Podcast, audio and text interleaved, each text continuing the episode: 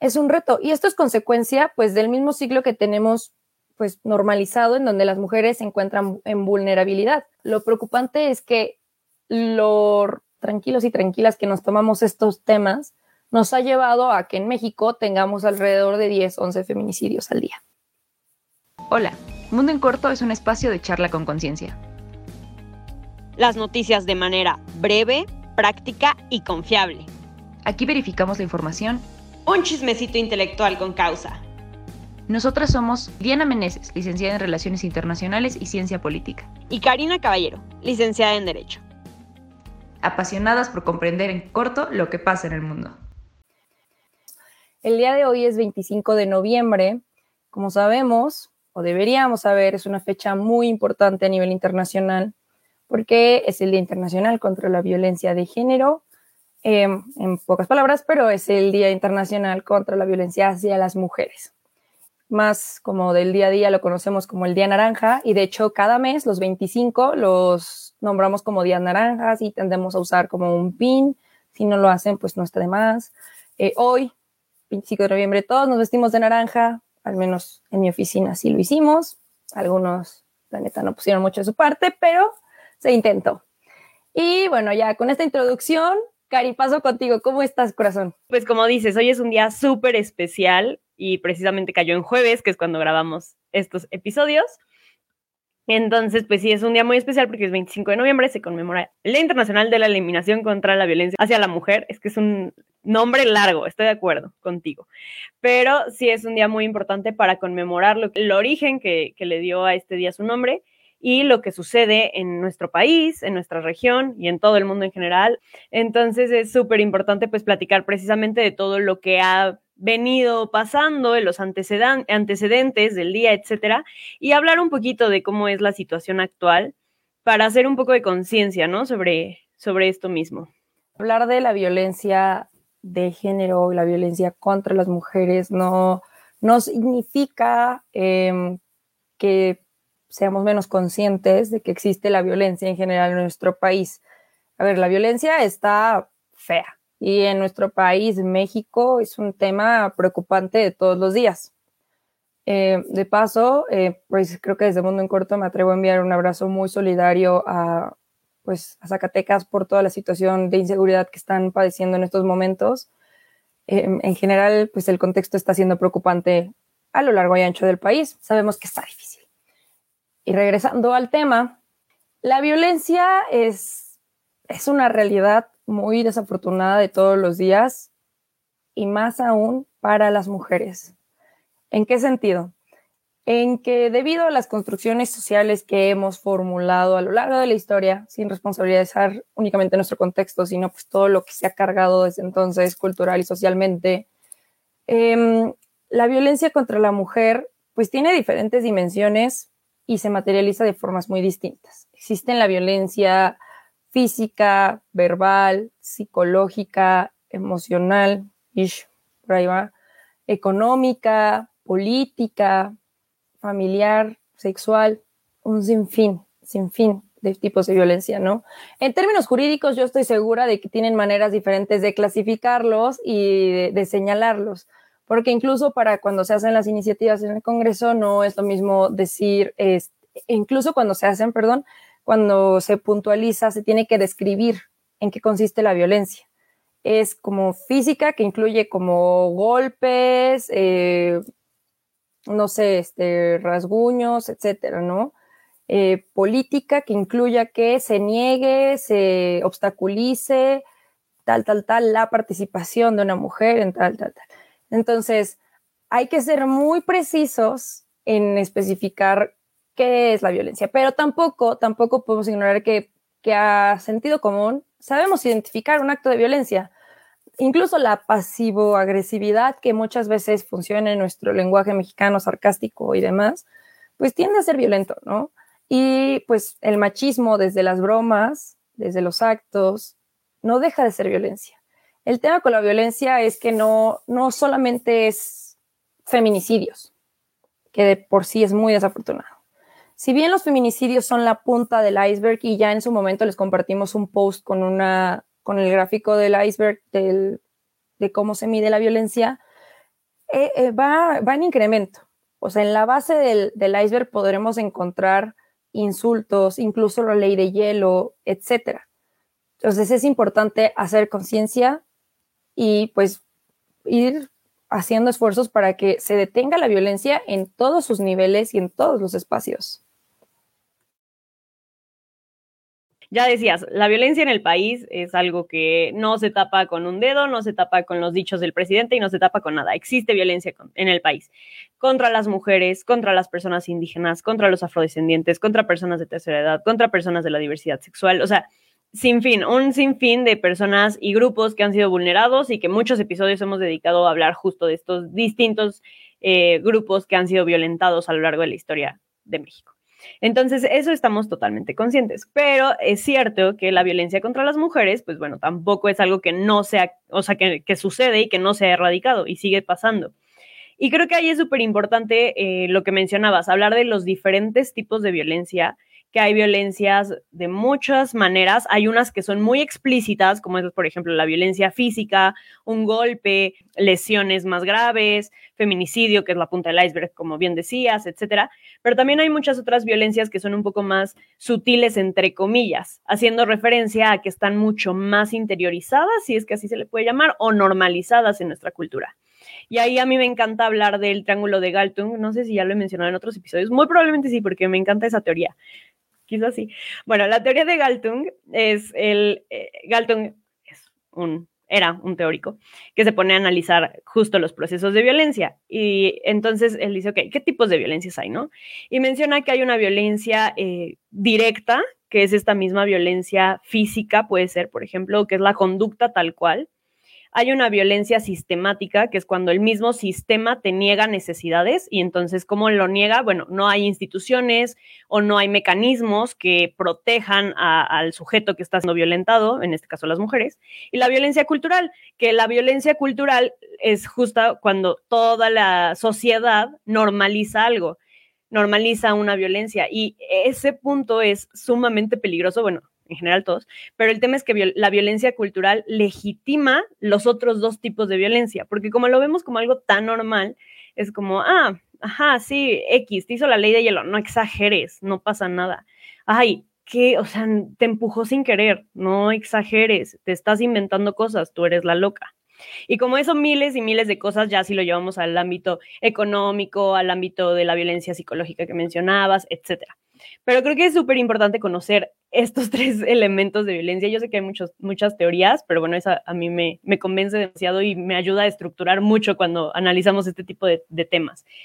Y en ese sentido, eh, pues creo que sí es súper importante reconocer que hay diferentes tipos de violencias y no solamente decir, ay, la violencia contra la mujer y ya, porque ayuda a generalizar, pero si generalizamos corremos el riesgo de no entender que quizás lo estemos presenciando día a día mucho más de eh, mucho más cotidiano de lo que pensamos. O sea, no es necesariamente que voltees y veas, ojalá que jamás pase, pero que veas una violencia física fuerte hacia una mujer. Puede ser algo tan sencillo y tan sutil como que alguien en el trabajo haga un chiste, como que de repente tu novio te diga X cosa que no te, o sea, que no te hace sentir bien, entre muchas otras cosas. Creo que es importante que como sociedad estemos súper, súper críticos de todo esto todo el tiempo. Y normalmente a quienes nos hemos denominado en algún momento feministas, etcétera, nos dicen como, ah, es que ustedes exageran todo y todo lo ven mal. Pero creo que es eh, justo este sentido de estar alertas de lo que esté pasando. Y no quiero como que aquí dar un discurso de que somos los woke ni nada, no estamos como que más despiertos que otras personas, no va por ese sentido, sino que te vuelves más como que afinas ese sentido de estar viendo las cositas que, que realmente las está violentando. Totalmente. Creo que justamente, cabe aclarar que las feministas no somos de los vengadores. Las vengadores ya sabes que vamos a resolver los problemas de todas y todos y no. Si bien de repente cometemos el error de, de pues tratar de serlo, no, no es la tirada y tampoco es posible, lamentablemente. Pero sí, está súper padre la teoría que, que, nos estás platicando. No creo que ya lo hubieras comentado, si no, no, no me hubieras aprendido como, oye, wow, qué, qué buena explicación yo me iría más por el tema de, la violencia institucional. Sí es cierto. Eh, a ver, en Latinoamérica matan alrededor de dos mujeres cada hora. Esto es muy desafortunado. Tan solo en 2020, tan solo en 2020 fueron más de 40, no, de 4 mil mujeres asesinadas a través de un feminicidio. 4.091, algo así. En 26 países en el mundo, específicamente 16 países latinoamericanos y 9 del Caribe. Es decir, nuestra región es un foco rojo, muy desafortunadamente. Y eh, por, no, dejar de fuera el avance, entre comillas, que hemos tenido, en 2020 hablamos de una reducción de, del 10.6% de la cifra roja del feminicidio en comparación con el 2019. Es nada, es nada. O sea, si bien disminuyeron un poquito más de 10% de los feminicidios, sigue siendo muy desafortunado que tengamos que decir una cantidad tan enorme. Creo que eso sí tiene mucho que ver con la tolerancia que se tiene a la violencia. Como lo decía Cari, está tan normalizado que ni nos hace ruido estamos tan acostumbrados a, la manera en que pues se dirigen hacia las mujeres, a la manera en la que parece chistoso hacer bromas como que, que reproducen estereotipos, que reproducen violencia, que no lo cuestionamos. Y entonces, pues es un ciclo vicioso. Y justamente las mismas instituciones, pues no tienen el enfoque o tardan mucho más en agarrar el ritmo de decir, a ver, a nivel internacional tenemos ya se supone múltiples, múltiples acuerdos ya en el post del día de hoy les compartimos los más importantes, que son un montón, pero los más importantes y que son como, pues, ejes rectores de estos temas de violencia de género es la CEDAW, obviamente, y Belém do Para. Estos dos, este, pues, mecanismos, normativas y demás son bien importantes porque señalan puntualmente las responsabilidades del Estado y múltiples estados lo firmaron, lo ratificaron, haciendo un compromiso para hacer las modificaciones necesarias, la toma de decisiones necesarias y que la violencia contra las mujeres se reduzca. Esto es mejorar su, o sea, la calidad de su vida, generar condiciones óptimas para que las mujeres tengan acceso a igualdad de oportunidades. El hecho de que eso a la fecha se haga siendo un reto, pues nos dice mucho de cómo vamos. Entonces, la violencia se tiene que combatir definitivamente, pero la violencia sucede porque de manera estructural tenemos muy normalizada como la desventaja que, que significa ser mujer. Y, no porque las mujeres como tal sintamos que pues nuestra labor eh, vale menos o que nuestro lugar es más abajo que la de cualquier hombre, etcétera. No. A ver, conozco a nadie de las mujeres que conozco que, que crea que por ser mujeres nos toca menos o merecemos menos, sino lo contrario. Pero a la hora de tener como roles en, diferentes dinámicas, te das cuenta y dices, no me gusta, pero así está acostumbrada la situación. A lo que voy es, por ejemplo, eh, actualmente mi, mi, giro de laboral es en materia energética. Es muy, muy lamentable cómo solamente las mesas se llenan de hombres. Nada más así. Y aun cuando a través de, mi trabajo existen protocolos que tratan de, generar pues medidas compensatorias, es decir, si vamos a tener la participación de un hombre, buscamos la participación de una mujer, es un reto, es un reto. Y esto es consecuencia pues del mismo ciclo que tenemos pues normalizado en donde las mujeres se encuentran en vulnerabilidad. Lo preocupante es que lo tranquilos y tranquilas que nos tomamos estos temas, nos ha llevado a que en México tengamos alrededor de 10, 11 feminicidios al día. Sí, es como cómo va escalando, ¿no? O sea, comienza con algo, llegar a tildar o a decir que, ay, como es algo normal, X, que en energía haya más hombres. Pues no, no es X, porque justo, o sea, no vamos a decir que porque en energía hay más hombres, por eso hay más, hay 10 feminicidios en México, no, pero sí hay una relación en cuanto a la violencia y a estos roles que juegan los distintos géneros en la sociedad. Y como mencionas, o sea, es un tema histórico. Y ahí me meto en la parte de, derecho, hablar de que desde un inicio eran como los derechos del hombre. Y cuando muchas personas te dicen como, no, pero es que cuando hablamos de hombre, o sea, en, este sentido, generalizamos y entonces abarcamos todo. Bueno, son sin fin los casos que ha habido en el mundo donde se le han negado derechos a las mujeres porque son mujeres y no hombres, o sea, real, y, a veces quizás desde este lado como un poco más occidental y que a lo mejor cuando estamos en ciertas burbujas de, pues de privilegios o de que no estamos viendo otras realidades, creemos que eso no pasa y no, sí sucede, o sea, y de verdad son incluso cuando los lees no te lo puedes creer, es como, ¿en serio? ¿En serio le negaron ese derecho porque es mujer y la ley dice hombre? de verdad, y sí, sí pasa. Entonces, a partir de esto es que comienzan los instrumentos que ya mencionabas, por ejemplo, el CEDAW, que es la Convención para la Eliminación de todas las formas de violencia hacia las mujeres. A lo mejor mis conectores están mal porque siempre me confunden los conectores, pero el nombre por ahí va. También se abrevia como CEDAW. Y eh, pues precisamente es un instrumento que abarca los derechos de las mujeres. No quiere decir que sean distintos del todo de los derechos que cualquier persona tiene, pero hacemos ese énfasis en que derechos de las mujeres, porque históricamente se les han ido negando a las mujeres. Y bueno, pues este, para dar un poquito de historia, este instrumento eh, se publicó en 1979, entró en vigor en 1981 y en México se firmó en 1980 y se ratificó el 23 de marzo de 1981, o sea, no hace mucho tiempo y de él se desprende precisamente la convención, que es tal cual el instrumento, se desprende un protocolo, que es el procedimiento para investigaciones, e incluso cuando llegan los casos a la CEDAW y toca investigar no a una persona, sino a un Estado que sistemáticamente, como ya había dicho Diana, han eh, violentado a, a las mujeres en este caso, o bien no han hecho algo activamente para frenar esa violencia que, que viven, ¿no? Que vivimos día con día.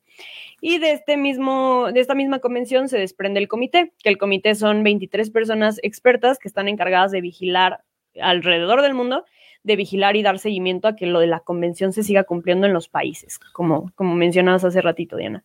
Otro de los instrumentos que me gustaría abarcar además de la convención de eh, Belém do Pará, que es también súper, súper importante, pero yéndome un poquito a lo local, es la Ley General de Acceso de Mujeres a una Vida Libre de Violencia, que pues precisamente es la ley, que, o sea, el, el, nombre creo que es bastante, bastante largo, pero bastante explícito en cuanto a que lo que busca es que precisamente eh, nos proteja el Estado a las mujeres de vivir violencias de los tipos que habías mencionado al, al inicio, ¿no?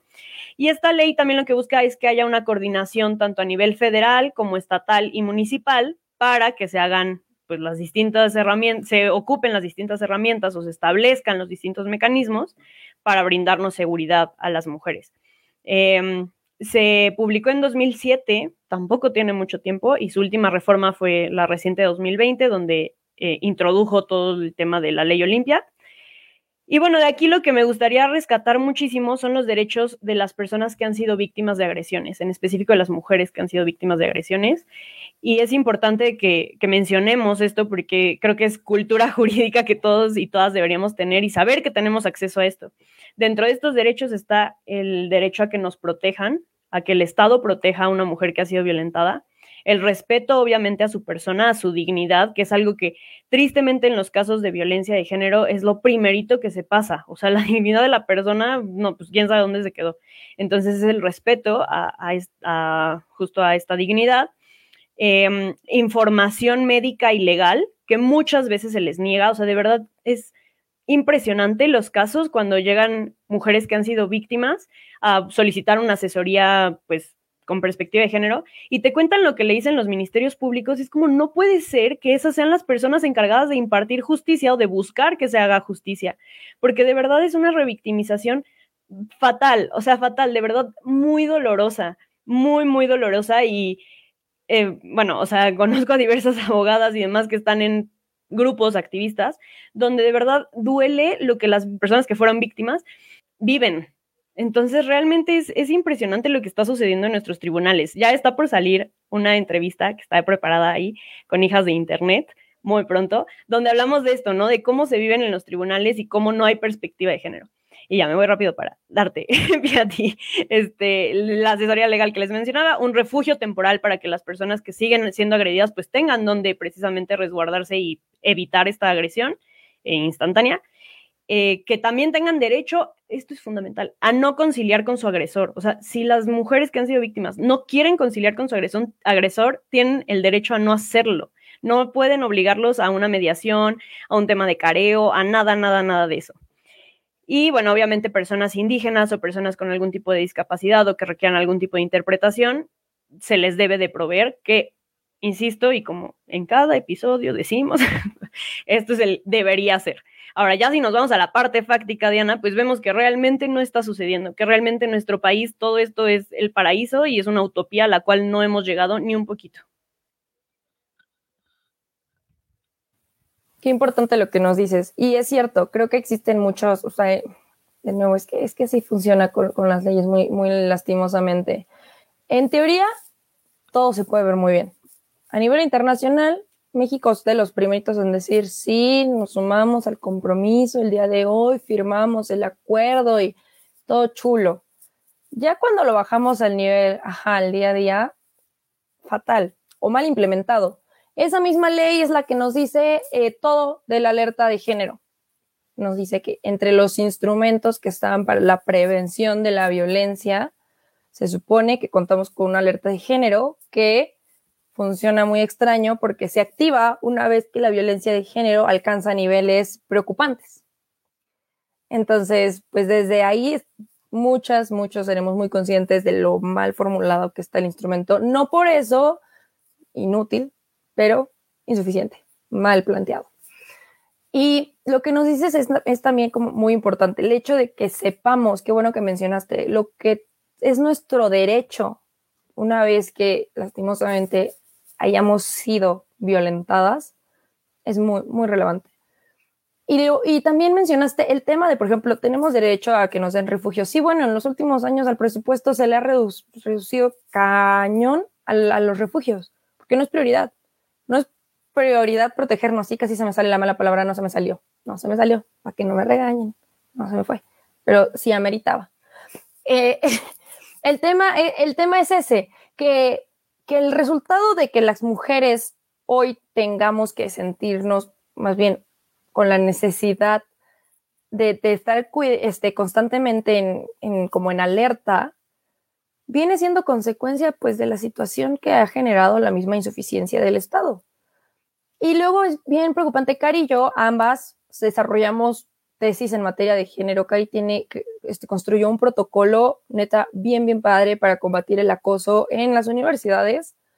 Y pues personalmente yo hice uno que habla del instrumento, de cómo pues la perspectiva de género toma forma, que es transversalizar el género. Entonces estos temas obviamente nos atraviesan muchísimo, obviamente pues durante nuestra investigación todos dijimos como, está, está cañón, como pues se supone que no tendrían que ser así las cosas, pero en realidad pasa.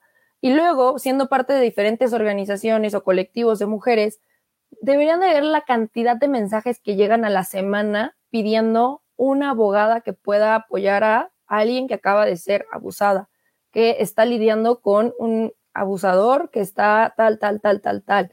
Y es que no sé con quién denunciar, y es que desconozco esto, y es que qué puedo hacer, chicas, necesito su apoyo. ¿Saben lo difícil que es darse cuenta que no son una vez cada tanto, que son mensajes que llegan tres, cuatro veces a la semana y solamente en un círculo en el que Cari esté y un círculo en el que yo esté, sumando los que, y creo que no coincidimos en algunos de ellos. O sea, en suma hemos de leer mensajes como unos 16 mensajes a la semana entre las dos de mujeres que han sido violentadas, que requieren apoyo psicológico, jurídico, etcétera. Creo que siendo testigos de toda la situación, con más responsabilidad nos, sentimos de estar aquí para comentarles, para platicarles que si bien existen los instrumentos, que si bien afortunadamente no estamos como hace unos años, es lastimoso que en la actualidad sigamos con la preocupación y con el temor de ser violentadas porque es una realidad de todos los días. Sí, y también, o sea, de estos colectivos que, les mencionaba, en los cuales he tenido la oportunidad de colaborar, etcétera, no llegan tres por semana, o sea, llegan 40 al día, no es broma, o sea, de verdad 40 al día de, y no crean que hay, este, no sé, acoso eh, laboral, que es terrible, pero no, o sea, llegan violaciones, o sea, cosas terribles, de verdad muy, muy fuertes. Y que tristemente, insisto, o sea, la gente lo sabe, soy abogada y amo el derecho estudiarlo, o sea, analizarlo, etcétera, pero es sumamente doloroso ver que ahí no está la respuesta, decir, sí, aquí está la ley, pero no se aplica, y ahí está muy bonita esta ley, o sea, la letra muerta, la famosa letra muerta, y que incluso muchas veces está mal hecha, como decías, por ejemplo, el tema de la alerta y así, pero que al final nos damos cuenta, o desde mi perspectiva sí ha sido, que el cambio no es sí la aplicación de la ley, pero tiene que ser un cambio social cultural y es un cambio que tenemos que hacer todos. Significa que diario es una lucha diaria, seas mujer, seas hombre, seas el género con el que te identifiques y estés en el ámbito en el que estés, diario tienes que ser sumamente crítico con lo que ves y con lo que haces, porque poníamos en las historias de hoy de Instagram, ¿no? ¿Alguna vez has cometido violencia de género? Lo he hecho, o sea, yo puse sí, porque sé que lo he cometido, sé que lo he replicado porque crecemos en este sistema y que no todos, o sea, no nacimos todos conociendo teoría feminista y conociendo distintas experiencias, o sea, conocimos desde mi existencia y desde mi experiencia en una burbuja muy cerrada donde no me daba cuenta de muchas cosas y replicaba muchas violencias. Entonces, justo es este proceso constante y diario que creo que poco a poco sí va abonando a, a pues, mejorar de cierta manera, a ser un país y en general una sociedad mucho menos violenta. Nos pone aquí eh, Juan Pablo, nos pregunta que si existe un país semejante a nosotros que pueda ser referente para promover el cambio. Te voy a dejar contestar a ti, Diana, porque yo la verdad no tengo conocimiento de uno y sobre todo por em, las características que nos rodean. Que ojo, aquí creo que hay que también hacer una aclaración. No hay un único feminismo y esta lucha que, que hoy estamos reflejando del 25 de noviembre, estamos conscientes que a su vez puede ser que llegue a violentar a otros grupos vulnerados de distintas perspectivas y de distintas personas. O sea, lo enfoco en lo que decías hace ratito de que, y que está sonando ahorita mucho, no porque una mujer esté en el poder, quiere decir que ya con eso no está replicando otras violencias. Pero bueno, no sé si tú tengas conocimiento de algún país que pudiera servir de ejemplo. No. O sea, literalmente no existe un país que haya alcanzado igualdad de género. Así de sencillo. Te, lo dice incluso la ONU. No hay un país que te pueda decir alcanzamos igualdad de género se eliminó cualquier tipo de violencia de género. Eh, no hay, no existe. Existían casos y existen países muy bonitos como tradicionalmente sabemos nórdicos, europeos, que tienen menores índices de violencia de género, mayores índices de igualdad de género, eh, etcétera. Pero en consideración de la región latinoamericana, me parece que es difícil poder hacer una elección de en, en dónde están menos peor o más mejor y de esta manera lo digo porque no realmente Centroamérica por ejemplo concentra los índices más altos de, violencia eh, países como Argentina Chile nosotros mantuvimos índices similares a años anteriores en cuanto a la violencia de género es decir sí no estamos empeorando pero no estamos mejorando lo cual no es ningún consuelo eh, México, por su parte, sí, definitivamente tiene eh, pues muchas, como, como muchos avances en el sentido en que pues hacemos, ponemos de nuestra parte legalmente. Lo que decías de Noruega, ¿no? O sea, sí hay países que quizás podemos decir, ah, mira, sus tasas de violencia son mucho menores o sus tasas de equidad, etcétera pero vuelvo a lo mismo, no podemos compararnos con un país que tiene un contexto sumamente distinto al nuestro. E incluso con países de la región latinoamericana que tienen contextos pues, parecidos, insisto en que no vuelven, no viven estas interseccionalidades ya hemos platicado lo que es la interseccionalidad, este, que vive México. Entonces no es lo mismo la violencia que yo puedo sufrir a la violencia que quizás puede sufrir una persona, o sea, una mujer con algún tipo de discapacidad, o a lo mejor una mujer que no sea heterosexual, alguna mujer de la disidencia sexual, alguna mujer eh, indígena, alguna mujer afrodescendiente, como lo platicamos en Afrochingonas, o sea, son muchos otros contextos que insisto, la lucha contra la violencia de la mujer tiene que abarcarlos, porque si no los abarca, es un poco más de lo mismo. Que sí, hay mujeres en, cargos, sí, pero ¿dónde está realmente ese cambio social, cultural que promueve una sociedad mucho más justa? Sí, eso es bien lastimoso. O sea, a mí me encantaría decir, y muchas veces, por ejemplo, mi tesis me, me regañaba mucho mi mentora porque me decía, es que, es que no puedes, aquí es que aquí siento que estás diciendo que la paridad de género no sirve. Y era como, como decirle, como, no, doctora, no estoy queriendo decir que no sirve. Claro que sirve, o sea, válgame. El hecho de que, que la paridad sea un principio es un avance monumental. Lo que quiero decir es que no, no, no es la meta, no es suficiente. vamos para la igualdad sustantiva. Y estoy quedándome corta, para allá tenemos que ir. La paridad es un excelente resultado de los esfuerzos que causaron tremendas mujeres a lo largo de los años. Sí, qué bueno, qué chingonas, algo se logró, pero no quiere decir y no garantiza absolutamente nada, lamentablemente. Bueno, la, paridad tiene sus buenos argumentos, sí, pero una incluso de, de las preguntas que me hicieron es, a ver, basta con tener, o sea, hay que tener más mujeres en, en la política o feminizar la política. Y de eso se trata, ¿no? Que si bien se necesitan más mujeres en los espacios, o sea, en todos los espacios, tantos años se nos negaron que lo justo es que se abran las oportunidades para que aspiremos y alcancemos a llegar a esos espacios. Pero no por eso somos, somos igual de empáticas o sensibles con nuestras necesidades. Nosotras también traemos incrustado el patriarcado. Nosotras crecimos en un sistema patriarcal.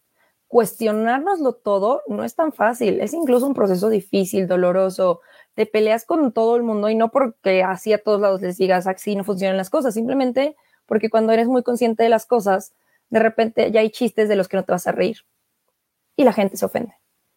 Ya hay cosas que tú no vas a decir y la gente se lo toma mal. El cambio es incómodo y tiene que ser incómodo. No hay para otra cosa. Pero mm, vale mucho más que tú estés segura, seguro de lo correcto que significa respetar la vida, los derechos de las mujeres, a tratar de empatizar y ser, pues, le caigo bien a todo el mundo y seguir siendo parte del problema, ¿no? Entonces, sí, definitivamente todas y todos tenemos la obligación o tendríamos que tener el compromiso de informarnos, de, de capacitarnos, de tomar con seriedad la perspectiva de género, de no quedarnos callados, ni calladas. Y pues tratar de sumarnos a ser parte de la solución. Sí, retomo tu comentario y, concluiría con, con lo mío, justo con eso, el hecho de darnos la oportunidad de desaprender e incluso desaprendiendo, volver a desaprender. Es algo que, o sea, en lo personal estoy atravesando este proceso de ahora dentro del feminismo, decir, bueno, esto no, esto no está tomando en cuenta esas otras violencias, esto no está tomando en cuenta X o Y circunstancia y no, o sea, como darte la oportunidad de cuestionarlo justo. Entonces, eso es 100% lo que yo siempre soy abanderada de, o sea, cuestionate todo lo que hagas. Y a lo mejor desde la experiencia propia va a ser bien difícil cuestionarte ciertas cosas porque no te das cuenta eh, que las estás viviendo, pero si alguien te hace un comentario y te dice como, oye, eso no está padre, oye, ¿por qué lo estás diciendo? Oye, tu chiste no me dio risa, pues darnos la oportunidad de reflexionar y decir, ok, ¿qué hay ahí? Quizás hay algo que puedo desaprender de lo que hago y aprender algo nuevo para no violentar, en este caso, mujeres, pero también a otros grupos que, insisto, han sido vulnerados. Y eh, lo que dices, o sea, no, no se puede quedar en el 25 de noviembre o cada 25, sino es, insisto, diario, diario, diario y estar cuestionando nuestras acciones diarias en la parte de, regresando a este triángulo de la de la violencia de Galton, este, cuestionando nuestras acciones diarias en cuanto a la violencia directa que podemos ejercer, cuestionar nuestras violencias culturales en cuanto a qué contenido consumimos, de qué chistes nos reímos, qué, no sé, qué personas estamos siguiendo y que estamos dejando que pues nos influyan sin darnos cuenta o inconscientemente, y también a nivel sistemático, ¿no? O sea, qué está haciendo el sistema y denunciar aquello que el sistema no está haciendo, porque creo que sí es necesario estar constantemente presionando al sistema para decirle, oye, no está bien lo que estás haciendo, por favor, modifícalo. Así se enojen y así digan lo que digan en las mañaneras.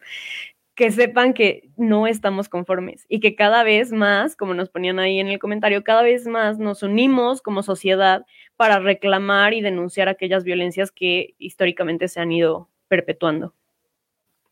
Totalmente, creo que con eso podemos cerrar. Este llamado a la acción no nos no, no, sé, no, no es para que se traduzca en el día de mañana, todos en reforma, todas en reforma. Estaría, estaría chingón, pero no. Sino que se traduzca, y creo que Cari, yo, cualquier persona que esté sumada en este espacio puede sentirse muy satisfecha con el hecho de que saliendo de este programa, cuestiones todo lo que piensas, todas las acciones, todo lo que te rodea para bien, y que no nos quedemos calladas ni callados. Así que sí, una vez más, muchísimas gracias por acompañarnos y pues por ser parte de esta comunidad. Estamos muy contentas de poder compartir un episodio más. Gracias por la paciencia de los episodios que se han tenido que cancelar. En serio, lo lamento mucho. Es que estamos en un proceso de nuestras vidas en el que adaptarnos a la adultez está sucediendo. Entonces, pues gracias por quedarse, por apoyarnos, por seguirnos, por echarnos porras y ser tan consideradas y considerados la adultez no nos gusta tanto, pero nos estamos adaptando. Así es, muchísimas gracias a todos por escucharnos. Eh, gracias, si les gustó esto, compártanlo. Y gracias a Edgar en la producción. Les recordamos que estamos en todas las redes sociales o casi todas. Nos pueden seguir en Facebook, en Instagram, en Twitter. También ahí de repente tuiteamos cosas, ya vamos a retomarlo más disciplinadamente. Y en cualquier plataforma de podcast, en especial Spotify. Entonces, pues compártanos, síganos. Tenemos una meta para diciembre y ustedes nos pueden ayudar a llegar a ella. Así que compártanos con sus seres queridos. Para, que sepan, la meta quiere mil seguidores en Instagram. Nos falta. Ya vamos de 930 y algo. Ajá. Sí. Se los agradezco. 40 personas lo comparten a uno, llegamos. Adiós. Si este episodio te gustó, compártelo con esa persona que sabes que le va a interesar. Gracias por acompañarnos. Por hoy nos despedimos, pero siempre puedes encontrarnos en nuestras redes sociales. Puedes buscarnos en Instagram, Twitter, YouTube y Facebook como arroba Mundo en Corto. Mundo, en Corto, es para ti.